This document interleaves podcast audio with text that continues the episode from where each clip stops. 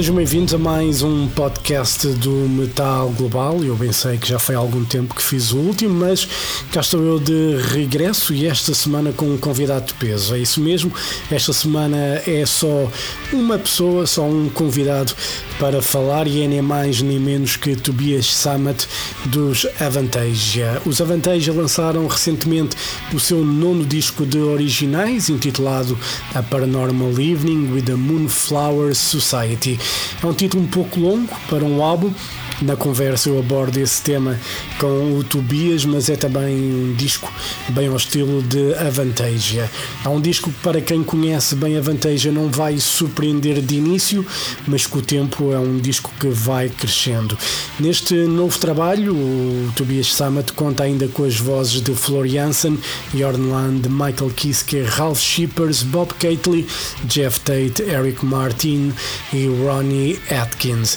A conversa então é com Tobias Summit para falar desta novidade que sucede a Moonglow, editado em 2019. Fica então com a conversa com o sempre simpático Tobias Summit dos Avantasia. Metal Global. Hello. Hello, hello, it's Toby here. Hello, Toby. This is George. How are you? I'm fine, I'm fine. How are you? Everything is fine. I have a sore throat. but oh, that's uh, that's a dangerous sign. no, it's uh, it could be it could be something dangerous. No, but it could also be just a cold. yeah, no, it was the, because the temperature changes, and um, you know it changed like ten or twelve degrees. So I have a very sensitive throat anyway. So and it, every time that happens, I just get sore throat. But I'm on some medication now. It's been in like for four days, so I just called the doctor. So she prescribed something, and um, so hopefully in the next couple of days everything will be better. Anyway, I hope, I hope, I hope you you get better very soon. I hope so as well. And uh, Toby, let's talk about the new uh, Avantasia record. That's why we're here. And uh, this is the longest title for an Avantasia record. So why why why the title you know so long because normally you tend to keep it short for the titles but um, what made you choose like a longer title this time around um, it, it it's uh, I know I know the record company. Hello, hello, are you, hello. Yeah, I can hear you. Oh again. yeah, I, I, I, can, I hit the wrong button. I'm I'm walking around. That's why I, I try to use it like a normal phone. But um, okay. Um, what did I want to say? Uh, yeah, the, the record company at first was was kind of a bit um, irritated about the title, I have to say. But they were very, very supportive, I also have to say, uh, because they said, okay, marketing wise, this is a crap idea, but uh, the title is so great that we think it's worth going for it. And that's something when your record company tells you that something from an artistic point of view is too good to um, to follow the rules of marketing, then uh, you have something very clever. I think. Yeah. the title it was very simple. Um, I had that word, the Moonflower Society, and to me, I wanted to have something more imaginative. The album deals a lot with about escapism and imagination and fantasy and a different world, the Avantasia universe and everything. So I wanted to not just call it the Moonflower Society. That was that was too too stripped down. I wanted it bigger. I wanted the Moonflower Society. They stand for, um, I would say, the total, the sum of my muses and ghosts and spirits and in, in, uh, um, uh, uh, inspirations that I encounter when I disappear into my own little world. And I approached the album like I would go to a to a to a theater or a imaginarium theater that would drag me in, where I would encounter fellow oddballs fantastic, supernatural, paranormal creatures, and they would take me with them into a world of its own, into a fantastic world of its own. And so I said, okay, I approach it like an evening with the Moonflower Society, but that sounded like a live album. uh, an evening with the Jimi Hendrix Experience or something like that. Yeah. Uh, so so I said, okay, it's just a normal evening with a moon. No, just a normal evening. Nothing is normal about it. um, it's a par- paranormal evening with it. And so I loved the title. And I said, okay, I know the record company will not be completely happy with it, but what what can I do? I mean, if the album is called A Paranormal Evening with the Moonflower Society, there's nothing you can do about it. You have to print it on the cover. exactly. And you know i think that was uh, the first surprise for me on this um, on the on this record was like the title. I was like you know what the, the you know what was the thought behind it now that you explained? And uh, we came from a two year pandemic where you know probably when it started we thought like okay this is going to be a couple months and a couple months t- turned into a couple of years. And um, nothing is normal ever since. Anyway so uh, how was for you you know do you, for you was easy? Did you take advantage of these two years being closed in the studio to write? Was it easier not to have the pressure of uh, having an album done? Um I, I don't think too much about what would be if something would not be and what could be and why things are different than they should be. And you know life is what happens. And um, and we should always adjust to the situation as it is and make the best of it. Uh, so of course in the beginning it was mentally a bit of a challenge but uh, and you could see the whole scene. And industry was suffering. No concerts albums postponed record stores closing down and not opening again uh, because they went bankrupt and stuff like that. And everybody subscribes to streaming services and uh, doesn't buy records anymore. And it's a challenging situation. Now, for me, it was, I thought when I was getting back, I mean, I had built a studio, first of all. Right before the pandemic hit, I had a company build a studio in our house um, uh, we started in January, and by the time the whole shit was in full flower, full bloom, um, I was in the middle of building a studio, and I questioned. I was scratching my head, wondering, "Oh, what the fuck are you going to need the studio for if the whole world is going to be dead any anyway?" So, um, and the whole business, uh, but it became a blessing. Uh, I have to say because I could work on my own.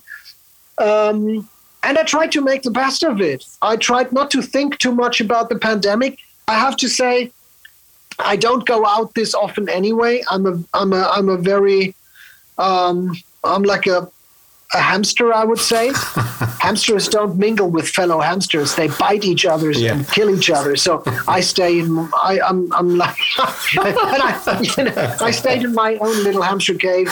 Um, and uh, but the thing is also I, I um, hamsters are sometimes in a wheel in a tread, yeah. treadmill, and uh, I had felt like that. I have to say now, good good way coming to that now. Uh, but uh, I had felt like this.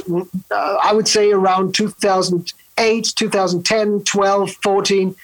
Um, and I tried to make the best out of the pandemic. For the first time, I realized, okay, if you take a little longer, it will not be you who is responsible for it because we got this fucking virus and it's responsible. Yeah. It's not my fault. So even in the past, I have to say, I never rushed with an album. I always waited until I was ready to deliver it. And if it took a little longer, it took a little longer. But in the past, I was often in the line of fire because you don't realize it when you're in the middle of it.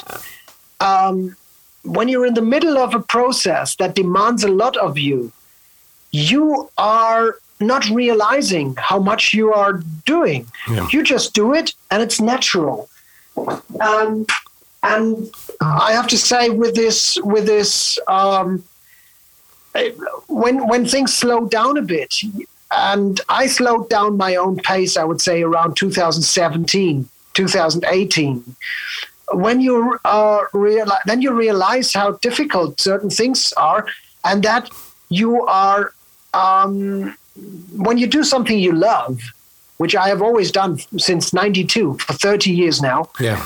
Uh, you don't realize when you overpace, and I was clearly overpacing. I have to say, clearly, and so um, I was I was taking things a little easier. And when the lockdown came, I thought, okay, if you if you don't do a tour now, if you don't you people will even stop asking you for an Edguy album because um, you know there's no albums at all. Yeah, people will stop asking about an Edguy tour. There's no tours at all. I mean, the expectations towards me in the past years, it has become a little, I have to say, difficult. Yeah. Uh, you don't realize it when you're in the middle of it, but at some point, you realize it, and and and. Uh, when I had the time to reflect, I realized that the expectations had become too much. Uh, simply, yeah. Yeah, and uh, you, you, know, speaking of expectations, you know, you you with Avantasia set the bar quite high, and um, you know, obviously we expect a lot now from you when it comes to an Avantasia record, and. Um, you know, I saw that uh, some reviews, you know, th- that were out, and uh, I think there was posted on um, on Facebook or something, and did a comment on it. And um, do, do, you think that uh, because you set the bar so high that um, people are just not surprise or how can you surprise people now with music? I don't know. I don't really. I don't really know. But it, it. I try to not to think about expectations when it comes to quality because I have to say I'm I'm playing music first and foremost. Um, even though I charge the record company an awful lot of money to get my records. I, have to, I have to say, no, seriously, um, I do it first and foremost for myself. Yeah, and uh, and that's that's what I always. That's the innocent, playful approach that you always, or I always want to keep for myself, because then you're always right. Then it doesn't really matter what people expect. Um, you should, I mean, of course, I just spoke about expectations when people ask, oh, do a record that sounds like metal opera, do a record that sounds like Hellfire Club. People always have expectations. It's normal. It's also um, the result of what you've done in the past. And if you have released a couple of albums that people appreciated, of course, expectations, uh, you people shape their expectations and, and that's normal. And that's also it's a gift because i mean it's much better than if i if people said oh it's attempt number 19 18 crap albums. Now please do something that we can accept. You know that would be a real weird thing. Uh, then the expectations would be not too high. Uh, I don't try to think about it. Yeah. Um, I just I just do what I do, and I give my best for myself. And if I like it, I think in the past I have realized if I'm happy with something, there's a good chance people outside are happy as well. Yep. Or and, some people. Yeah. Mm-hmm. And, you know, for me with Paranormal Evening, I think it's a grower as a record. You know, I I'll be absolutely honest with you. When I heard the first time, you know, mm-hmm. I didn't get that excited. You know, I was like, okay, mm-hmm. this is an Avantasia record. You know, there's you know no big surprises here. But after a couple of listening listenings and uh, the album started growing on me, and uh, you know, a song mm-hmm. like Arabesque for me, you know, it's a great highlight, and you know, a big surprise for me because I had no info about the record and I, I, when I listen to music, I prefer not to have information about, you know, who's singing, who's doing what.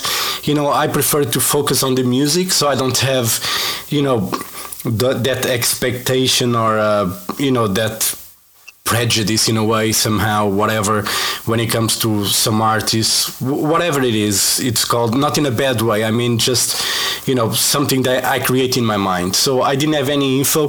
One thing that surprised me was that flora was singing on this record and i had no idea it was her that was singing on the songs. You know she sounds uh, I don't know what you know. Maybe it was the way that you wrote the songs that she adjusted vocally, but you know, a performance obviously is amazing. But at first, I I had no idea it was floor at all. Uh-huh. Okay, she's very. What I can say about floor is that she's very, very diverse as a singer, and I think uh, she did a terrific job it's really funny because the song uh, Misplaced Among the Angels was not written with floor in mind. I asked Floor, Floor, are you interested in singing with Avantasia on the new record? And she said, Oh, yeah, great idea, let's do it.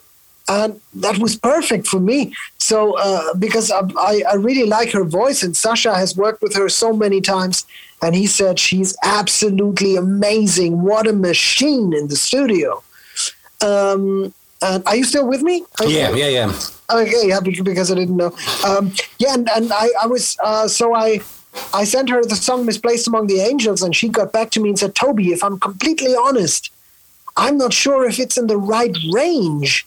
It could be a little too low for me. Maybe it's not perfect. Do you have something else?" I didn't, but I said, "Okay, Floor, give me a few days. I'm going to write something," and I wrote "Kill Pain Away." And it was a great challenge, a great exercise, writing a song on demand. I, I, usually I can't do that, but it, I was so fueled by energy and enthusiasm. Floor Jansen, yeah, let me write a perfect song for Floor. That I wrote it, and those two songs are very, very different. She finally sang uh, "Misplaced Among the Angels" too, and she did a great job on both of them. But both songs sound so different, and it shows what a great um, diverse singer she is. Yeah. She can do any kind of, of, of singing. She can sound like 80s pop singer which she does in some in some she it's like 80s pop in some in some passages on these uh, especially on kill the pain away but then she can really open up and sing powerful it's yeah she's very very diverse and uh, I think she's the best thing that could have happened to Nightwish. Uh, she's she she can sing all that stuff and contribute something of herself and something very unique and of her own as well. Yeah, and uh, you know, I I spoke with Tuomas a few times, and I, told him exactly that. That Floor was the best thing that happened to Nightwish, and I wish when um, you know when Tarja left that they have gone with Floor right away. yeah, you know, I think I think it's a bit unfair because. Um, because uh, the the other singer Anette uh, Anette Anette Olzon yeah she is a great singer too. She's a pop singer and I really, really like what she did in Nightwish. I have to say, I think all of those three singers are unique in their own right. Um, and that's why I think Anette did a very, very good job too. Uh, some fans, some diehard fans, did not maybe accept Anette as much as they should, but I think all of them did a great job. Yeah, I, I think the issue with Anette was the live performances more than the studio records. You know, the thing about the studio albums, I love it. It sounds like a bit more Disney, which is great for me. You know, I love that kind of stuff anyway. You know, it's very cinematic. Uh, when I say Disney, I mean cinematic in that sense. But I think the problem was uh, to try to sing the older songs and she didn't have the range for it. You know, she had her own style. She has a great voice, but live, you know, I think that what you know kind of threw off some fans because you know when you have like a classical trained singer doing the opera stuff and then you got a more pop singer trying to do that it doesn't work like that and they had probably should adjust the songs more. I think that was the main issue in a way. You know, I liked the albums with Anette when I was saying that I would like Floor to be there because I just think Floor is a an amazing singer. Like her voice, like when you watch her live, you know, she blows the roof off any building. You know that voice and yeah, presence. She is. She's absolutely fantastic. I mean, I to be honest with you, I really like the pop stuff more than the operatic uh, stuff and the symphonic. I don't really like symphonic operatic um, metal when the voice sounds like an opera singer. Yeah. That's not really what I love about music. I I prefer I prefer the poppier side of Nightwish when it's a bit more pop vocals. Uh, but that's just my preference. Yeah. Uh, still, I think Floor does both of it amazingly. Yeah and she does. And uh, you know on this record obviously because people you know when you release the first couple of Avantasia records you know metal opera 1 and 2 it was more power metal oriented.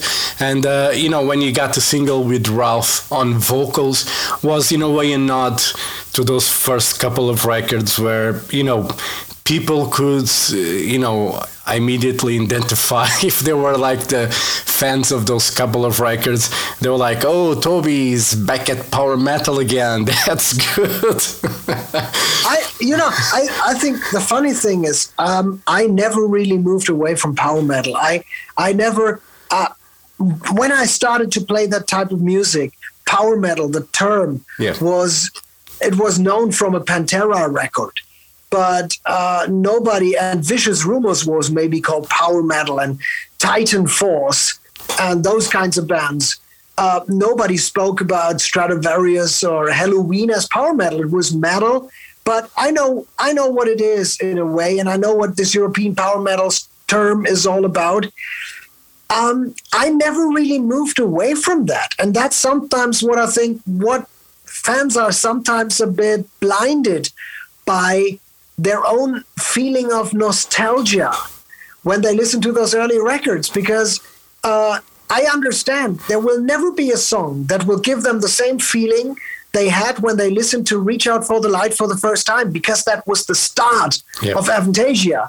That was the vocals of Michael Kiske, who had gone away from heavy metal since let's say pink bubbles go ape or keeper of the seven keys uh, i mean it was it was really the albums were very very special and even give me goosebumps yeah. for a nostalgic reason but people cannot deny that on later records i had shelter from the rain i had songs like another angel down and promised land and uh, all these, the Scarecrow, even, and, yeah. and Devil in the Belfry. I always had those kinds of songs, and there always was power metal.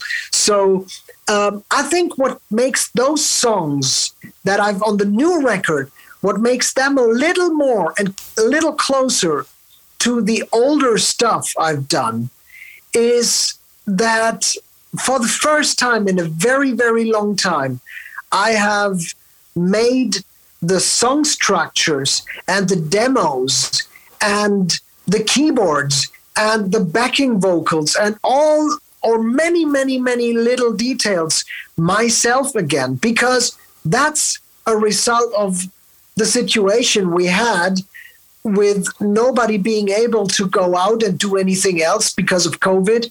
So i was at home and i had this studio and I was sitting there, and even Sascha said, This sounds a bit like earlier Edguy or early Avantasia because it's clearly so much of Toby in there. Yeah. And and that's I think something for the first time I made demos, very, very well defined demos, very finished and polished demos.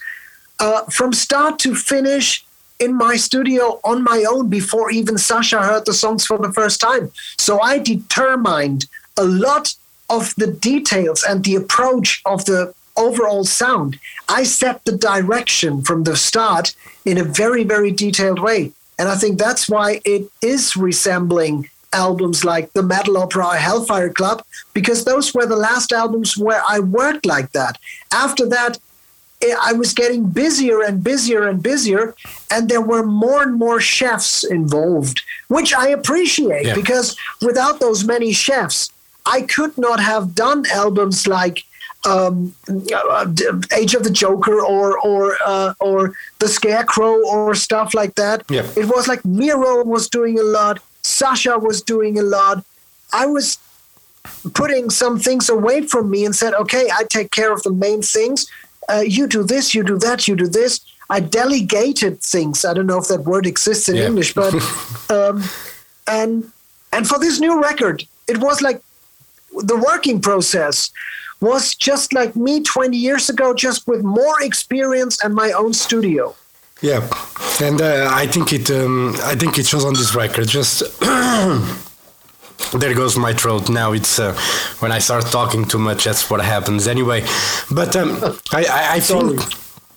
I think that um, you know, for me, the, the pivotal moment for Avantasia was Scarecrow. I think that was the record where Avantasia found the sound and uh, you know the concept of it all because I think the metal opera one and two were probably too close to what Edguy was making, you know, music wise. Yeah, and I, I yeah, think yeah, Scarecrow was when you expanded into the story part of things and uh, you know with proper characters so to say you know the idea that i had with metal opera 1 and 2 was that was you know edguy with different musicians and guest singers. With scarecrow i felt it was like a band you know with a like a rock opera. So like proper rock opera. Characters well defined you know story and and i love that record so much. I mean you have alice cooper you have roy khan there and uh, you know you cannot go wrong with those guys anyway. You know it i love scarecrow so much but um on the paranormal evening, obviously, besides Ralf and Floor, you still have Geoff Tate, uh, you know, again, and uh, you seem to have like bring some of the chemistry that Geoff had with Queensryche back in the day. You seem to bring that passion with him on the Avantasia records when you hear his voice singing.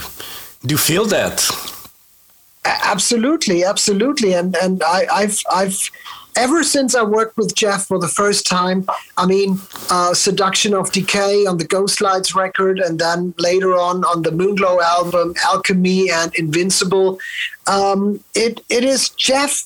Geoff is a very very special singer, and Geoff has influenced all of us power metal now i use the term myself as power metal singers michi kiske uh, Yep. i think timo kotipelto um, ralf scheepers you can ask any one of them they've all been influenced by people like bruce dickinson rob halford and geoff tate who took classic metal vocals to a different technical and operatic level.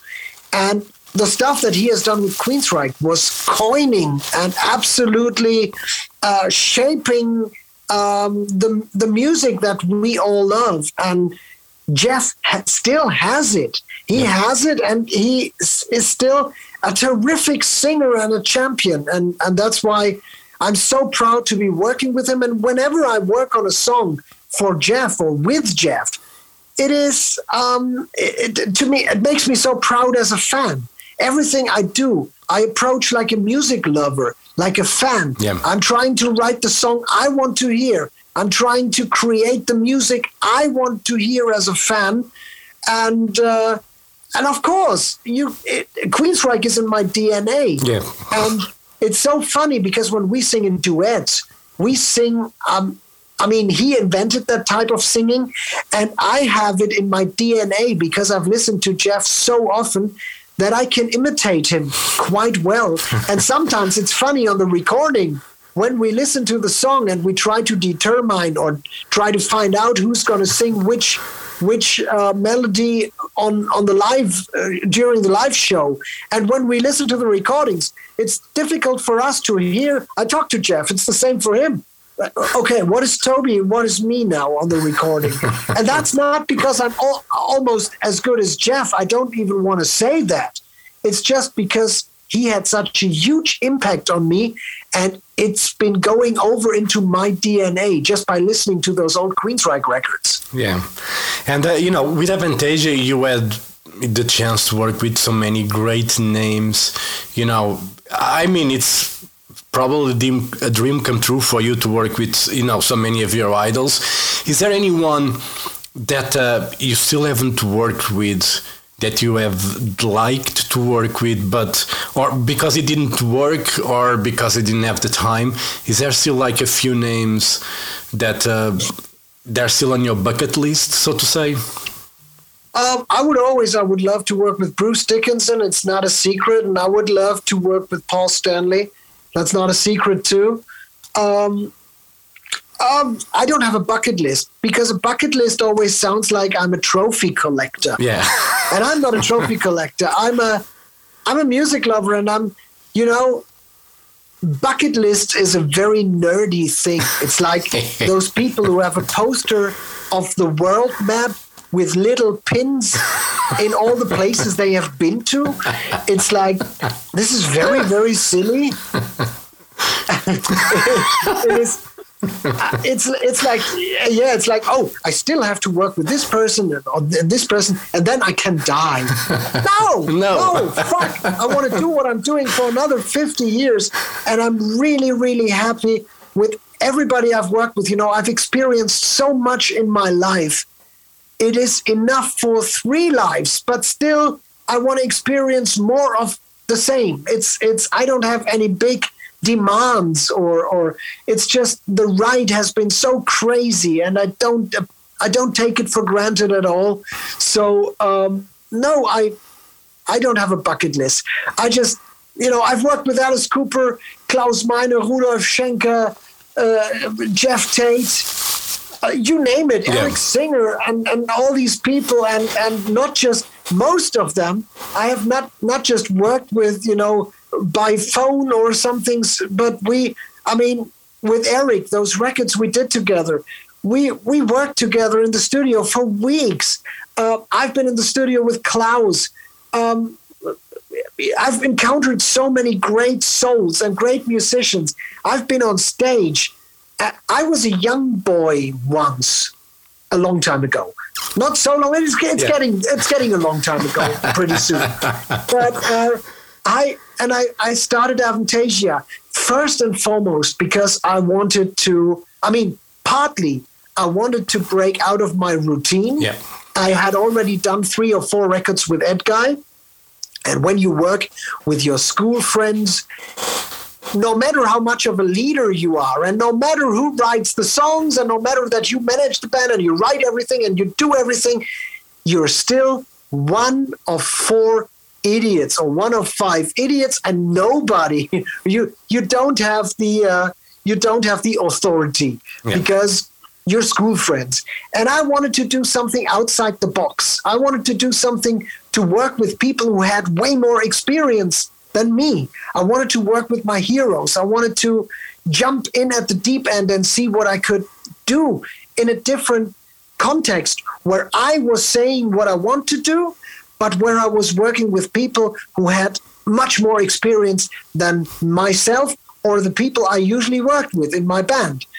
So, and another goal of mine was I wanted to have Michael Kiske back in heavy metal because he was fired from Helloween, and I thought they were idiots for yep. firing him. Which I don't mean personally. Yeah. I love Markus, I love Weiki, I love uh, uh, uh, uh, Kai. No, no problem with any of them. Um, but I thought if they don't do the reunion and if they don't do it, I have to do it. Yeah. so I was asking Michi and Markus and Kai, and I did the metal opera. And when in 2010 I was on stage in Brazil and I was looking to my left side and there was Kai Hansen playing his his uh, pink um, uh, Randy Rhoads Jackson guitar and I was looking to the right and there was Michi Kiske singing. I thought I was that kid again, that 20 year old kid again. And I had to really pay attention so I don't start crying and I thought, this is insane. There are my heroes for the first time on stage together in how many years? I don't know. Yeah. and playing this. The only disturbing, the only disturbing part about it was that I was there too. I did not belong on that stage. I belonged into the audience, and they should not play Reach Out for the Light, but they should play Future World and Eagle Fly Free. So, yeah. so that was the only disturbing thing. So, what I want to say is, in brief words, I have experienced so much. I don't have right to have a bucket list. Okay. All right, Toby. To, to, wrap it up, you played the first show after a couple of years in Spain, in Cartagena. Um, how was that experience? You know, after two years to be back on a stage. Absolutely fantastic. Um, first of all, before we before we played, before I left for the shows, I had those nightmares I, I had those, I had one nightmare that I was in my underwear and the intro was running and I did not have any stage clothes. and it was and my in-ear monitorings they were not there because I was I was somehow my subconscious tried to tell me it's going to be a surprise. You are not used to this anymore. You are afraid. And I was a bit. But then we rehearsed and I felt like, oh, this feels good. It's like biking. You never really unlearn how to do it. And then we were flying to the first show, and when we were approaching Cartagena or Alicante, the place we were playing, flying to, um, and I saw the coast out of the airplane window. I had wet eyes. I had tears in my eyes because I was so taken by the fact for the first time in the whole pandemic, I was never losing my my my peace in the pandemic. Of course, I was annoyed, and sometimes you were a bit afraid, and you didn't know how it would go on. But all the subconsciously, there must have been something that was going on with us and with me too during the pandemic. And when I was approaching Cartagena for the first time, I felt fuck, I have my job back. It's happening. It's not over. This is where we continue. And we were landing, and I was having a beer with Ronnie, and another beer with Ronnie, and another beer with Ronnie. and we were having tapas, and we were sitting in a street cafe. And the next day, we were going to the festival, and we were the audience was there and the curtain was there. I was bumping into Tom Angelripper of Sodom. first time in five years or seven years I had seen him, and it was just, hey, good, you're you're still alive. Hey, you're still alive. It was it was so great. I was I was seeing the the guy, the drummer Johnny from from Doro, and meeting a lot of old friends there. And then we went on stage. I could feel the energy of the audience, even though they were not screaming yet the curtain was still down and then the curtain dropped and the audience was there and the show was starting and there was so much energy. It was just very very emotional. And but the, the key moment for me was on that airplane when i approached alicante and i felt this is what i've been doing for 25 years and i have it back. Yeah. and i realized okay subconsciously you were not sure you would get it back. Otherwise, you would not be so emotional about getting it back. So that's when I realized the situation was more serious than it seemed. but during this situation, I think uh, during COVID, you know, I, I was just sitting at home and working on the record keeping myself busy. Yeah. That's good. All right, Toby, thank you very much for your time. Um, thank you. A paranormal evening with the Moonflower Society. You know, as I said, I think it's a grower. Um, I think Arabesque is my favorite song on this record, but you know, the other ones are growing on me, and I'm sure when I have the vinyl in my hands and I can comfortably play it in my bedroom and just have the lyrics in front of me, I probably will enjoy the record much more, you know, as I prefer to listen that way to music anyway. So very. That's great. That's great. That's the way I, li- I prefer to listen to music. Yeah, I'm, Absolutely. I'm, I'm old and I'm old school when it comes to that. So same, same, same for me. Same for me. It's, it's just, I really want to and I'm not saying this because I'm a musician who wants to sell records. Yeah. I really, I just ordered Kiss Creatures of the Night, the box set. Yeah. 300, 300 fucking euros plus import tax. But It's- sometimes It's worth it's it. Christmas for me as well. And Yeah. when you have when you get something like that, I have to get it. Yes. All right, Toby, thank you very much for your time. You know, hopefully we can bring Avantasia to Portugal. You know, I don't know the fuck I have to annoy to bring you guys here, but, um, you know, uh, hopefully I, I saw you guys at Bloodstock once, so I hope to see you guys soon, you know, next year. So fingers crossed. All the best, and I hope to see you soon. All right? Thank you very much. Hope to see you soon in Portugal. I hope it, and I don't think it's not possible. So let's see it. But thank you very much, and have a lovely weekend. You too. Thank you. Bye bye. Thank you. Bye. Bye bye.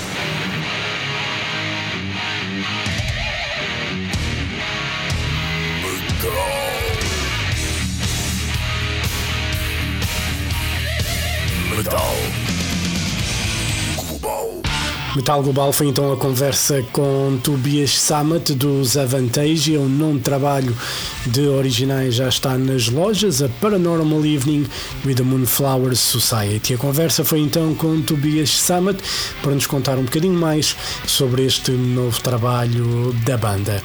E pronto, já sabem, se tiverem dúvidas ou sugestões, podem enviar e-mail para jorge.botas.rtp pt. Podem me seguir também no Twitter e Instagram, em Mountain e podem fazer like na página do Facebook do Metal Global.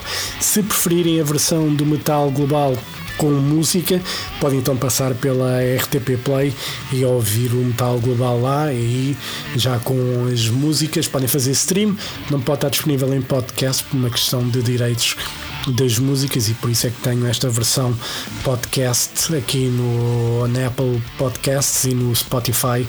Só a versão conversa porque eh, com música mandavam isto abaixo. E pronto. Espero que tenham gostado. Volto no próximo programa. Um forte abraço. Children of the night, will live through the centuries to come, I have lived. Good night.